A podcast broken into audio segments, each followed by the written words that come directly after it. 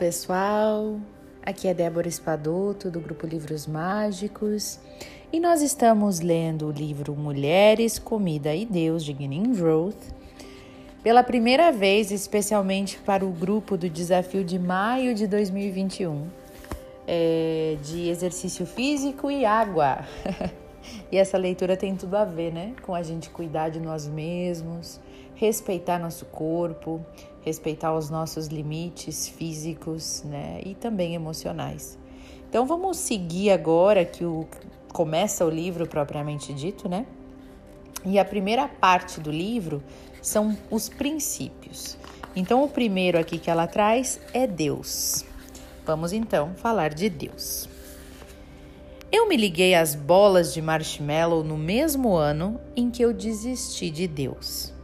Eu tinha 11 anos. Rezava todas as noites para ter um cabelo mais volumoso e arrumar um namorado.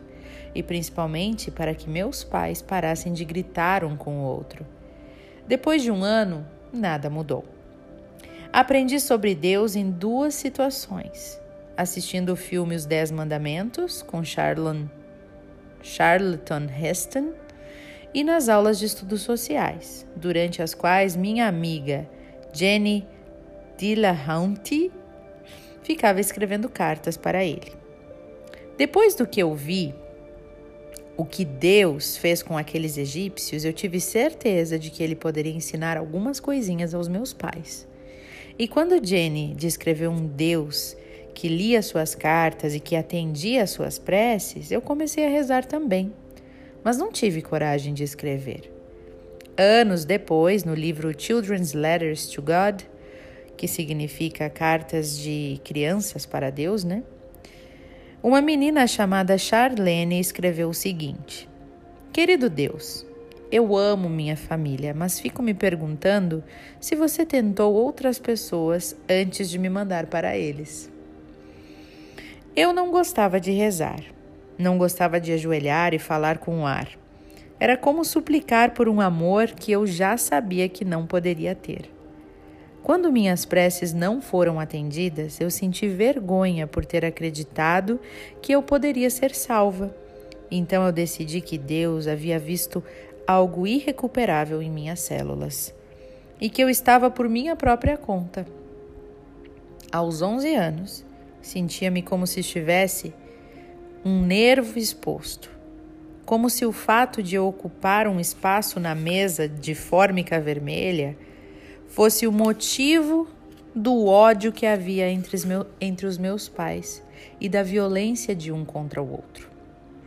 Eles atiravam coisas, saíam de casa, permaneciam longe durante horas ou dias.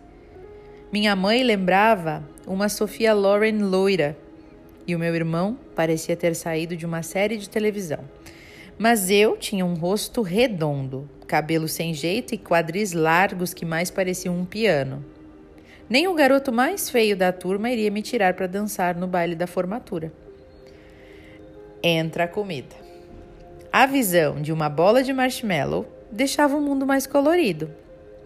Eu saboreava cada mordida, deixava desmanchar na boca, recheada de chocolate ou de coco.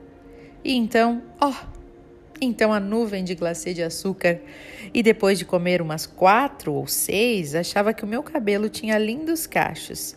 Minhas pernas eram mais esguias e meus pais trocavam olhares amorosos durante piqueniques à beira de um lindo lago, onde comíamos deliciosos sanduíches naturais. Eu me voltei para a comida pelas mesmas razões que muitas pessoas se voltam para Deus. Era a possibilidade de suspirar em êxtase, sentir-me no céu. Prova concreta de que o alívio para a dor da vida cotidiana era possível. Então passava.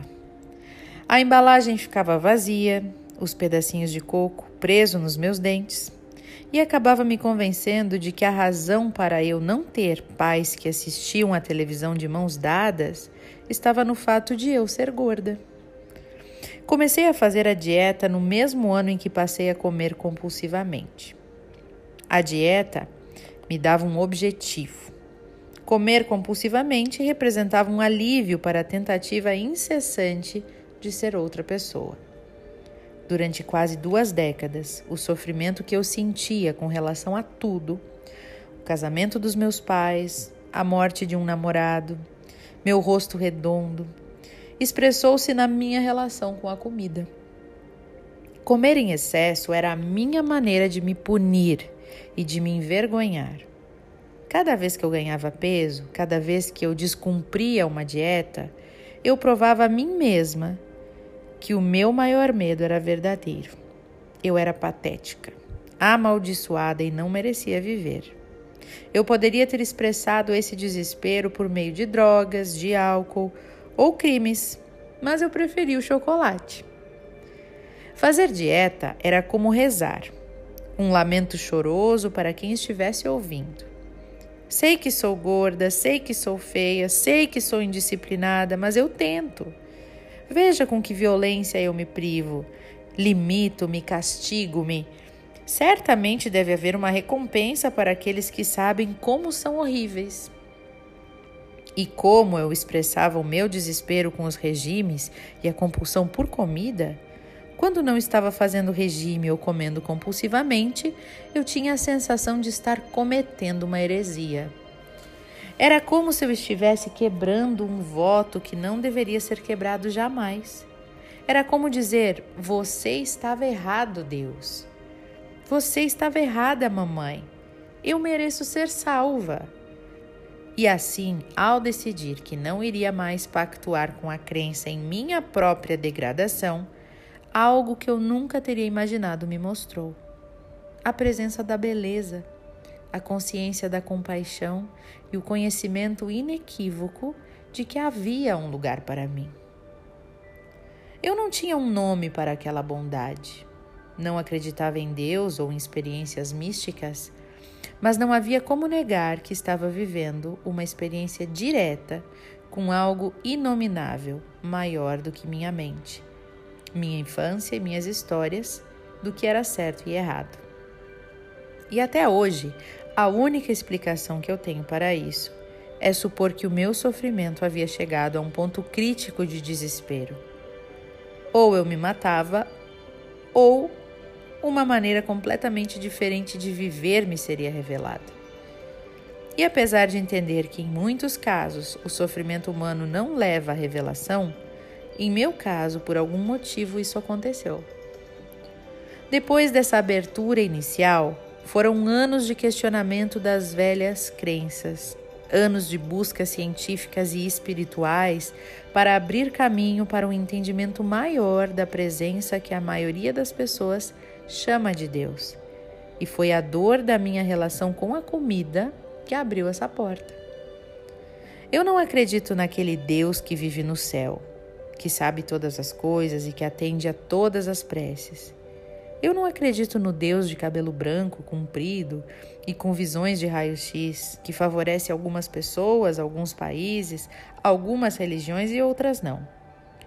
Mas acredito no mundo além das aparências. Acredito também que exista muita coisa que não podemos ver ou tocar. E acredito, porque eu vivi essa experiência inúmeras vezes, que o mundo, além de aparências, é tão real quanto uma cadeira um cachorro ou um bule. Acredito no amor, na beleza e que todas as pessoas têm algo que acham bonito e que amam de verdade. O cheiro do cabelo de um filho, o silêncio da floresta, o sorriso da pessoa amada, seu país, sua religião, sua família. Acredito que se você segue esse ser ou objeto amado, iniciando com o que acha mais bonito e chegando até a sua essência, perceberá uma presença inatingível, uma faixa de silêncio que o deixará visível como quando o céu se abre e revela a presença da lua. Não acredito no Deus que a maioria das pessoas chama de Deus, mas eu sei que a única definição de Deus que faz sentido é a que usa a vida humana e o seu sofrimento exatamente aquilo que acreditamos que precisamos esconder ou consertar, como um caminho para o centro do próprio amor. E é por isso que a relação com a comida é uma porta de entrada perfeita.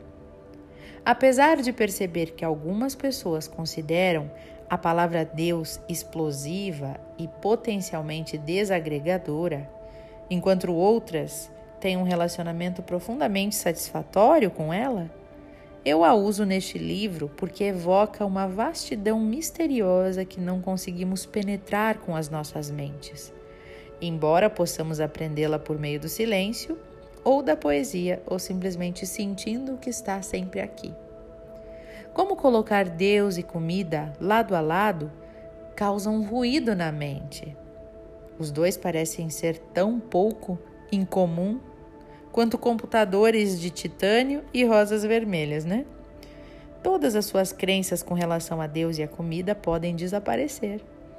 E no espaço oriundo do não saber, talvez você descubra o que eu vivi diretamente: que atender a relação com a comida, que entender a relação com a comida, é um caminho direto para voltar para casa depois de anos de exílio.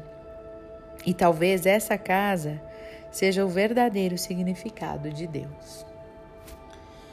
E é assim que termina este primeiro capítulo, né? Falando de Deus, muito bonito por sinal. E com certeza muitas pessoas vão se identificar, né? Com essa dor, com essa essa dor da questão da relação com a comida, né? É, eu estou bem interessada para ver o que, que ela nos fala em relação a Deus e comida, né? como que ela chegou nesse, nessa junção, né? nessa semelhança. Estou bem curiosa e estou adorando estar lendo esse livro. Espero que vocês também. E espero que vocês estejam aí seguindo o desafio, é, não como um ato de punição e de necessidade, eu preciso fazer isso ou aquilo, mas como um ato de amor próprio, respeito e sendo gentil com o seu corpo que precisa né, da sua da sua ação de colocá-lo em movimento, de dar mais água para ele, né, e como um ato é, divino, né, que é a nossa o nosso carinho, o nosso cuidado com nós mesmos e como uma gratidão a Deus por esse corpo que Ele nos deu, né? Então vamos fechar os nossos olhos neste instante. Vamos nos conectando com o que há de mais divino dentro de nós nos próximos minutinhos. Respire profundamente.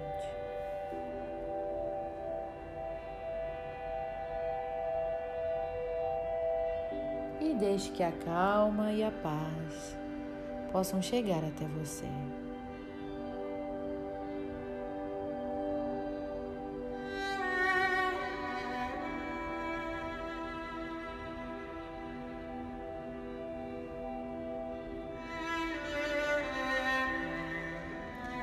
Sinta a presença divina na sua respiração,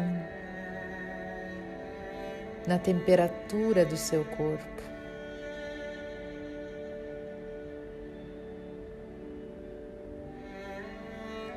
E seja grato por estar vivo, por estar respirando, por estar aqui e agora.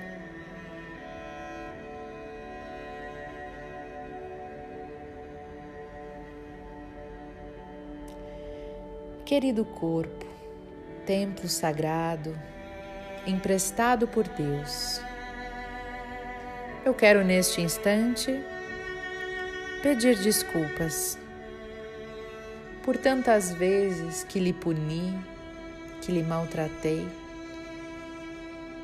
que lhe esnobei, que menosprezei. Eu lhe agradeço e lhe amo assim como você é, neste exato momento. Obrigada por me manter vivo, experienciando esta caminhada terrena. Sem você, corpo amado, nada disso seria possível. Querida divindade, limpa no meu coração na minha mente, no meu corpo e no meu espírito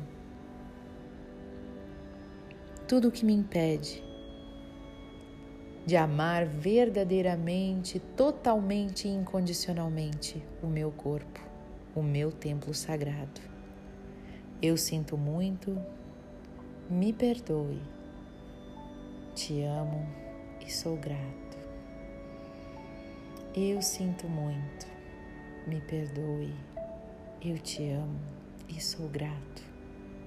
Corpo amado, eu sinto muito por tantas vezes que lhe maltratei. Por favor, me perdoe se não lhe tratei com todo o amor e respeito que você merece. Eu te amo e sou grato por você estar aqui abrigando o meu espírito. Gratidão, gratidão, gratidão.